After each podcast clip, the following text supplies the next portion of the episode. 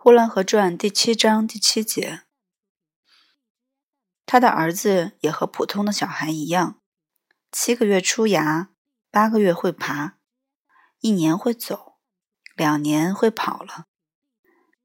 夏天，那孩子浑身不穿衣裳，只带着一个花肚兜，在门前的水坑里捉小蛤蟆。他的母亲坐在门前，给他绣着花肚兜子。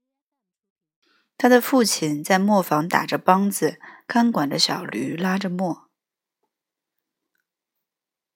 谢谢收听 FM 幺二六二二七三。